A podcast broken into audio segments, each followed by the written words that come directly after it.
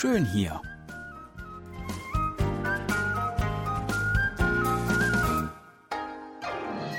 Ausflugstipps für Korea.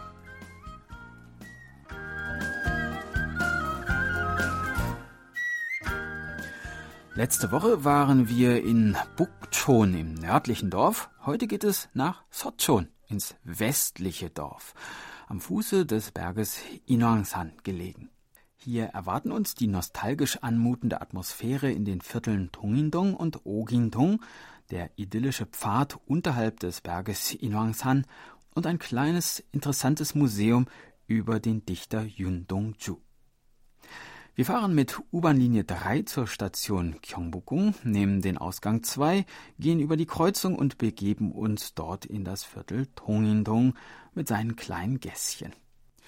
Da sich das Viertel in der Nähe des Blauen Hauses, also des Regierungssitzes, befindet, dürfen hier nicht einfach große Hochhäuser hingesetzt werden, und so finden sich hier kleine Läden, Friseurgeschäfte, Kaffee- und Teestuben wie vor ein paar Jahrzehnten.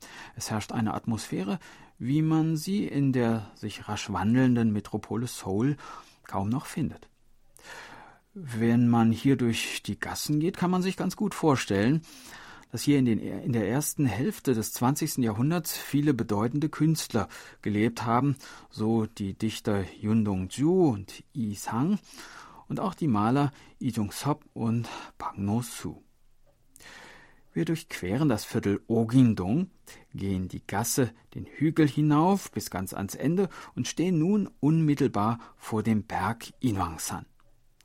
Dieser Berg ist besonders berühmt durch das beeindruckende Gemälde des Joseon-Malers Kyomje Jongson aus dem Jahr 1751, auf dem der Inwangsan mit seinen 338 Metern ja eigentlich gar nicht mal so hoch aus einem Wolkenmeer herausragt und wie ein gewaltiges Gebirge wirkt.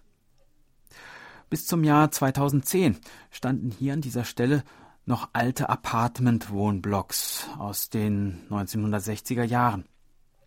Diese sind mittlerweile abgerissen und an ihrer Stelle wurde die Gebirgsschlucht, die sich dort ursprünglich befand, wieder freigelegt. Ein kleiner Bach plätschert hier ins Tal herab und über eine Steinbrücke, die den Namen Kirinkyo trägt und aus einem einzigen behauenen Felsbrocken besteht, gelangt man durch den Kiefernwald hindurch weiter bergaufwärts. Nach kurzer Zeit kommt man auf den Inangsan Skyway, eine Autostraße, die sich um die Bergflanke herum immer weiter nach oben schlängelt und weiter zum Chongun Kongwon, zum Blaue Wolkenpark führt. Hier fährt nur ab und zu mal ein Auto vorbei und man kann dem Vogelgezwitscher und dem Wind in den Kiefern lauschen. Schön hier. Wenn man den Park betritt und an einem Pavillon vorbeigeht, gelangt man auf den Hügel des Dichters Yun Dong-ju. Yun Dong-ju lebte von 1917 bis 1945, war lange in diesem Viertel zu Hause und ist heute als Dichter des Widerstandes der späten japanischen Besatzungszeit bekannt und insbesondere auch für seine posthum 1948 veröffentlichte Gedichtsammlung Der Himmel und der Wind und die Sterne und die Poesie. Hier oben im Park befindet sich das Kulturhaus, ein Gebäude, das teils aus Bestandteilen eines alten Pumpspeichers und eines alten Wassertanks gebaut ist und in dem man in drei Ausstellungsräumen etwas über das Leben und das Werk des Dichters erfahren kann. Im vorderen Raum finden sich zahlreiche Fotos, Dichtbände und alte Manuskripte. Die beiden anderen Ausstellungsräume symbolisieren einen Brunnen. Der erste gleicht einem offenen Brunnen und erinnert an Juns berühmtes Gedicht Selbstbildnis.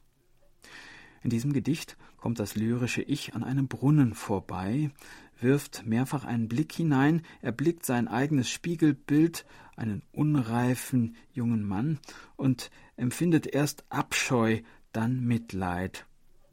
Und Während er weitergeht, wird ihm klar, dass er sich nach diesem unreifen Jungen, der er einst war, sehnt.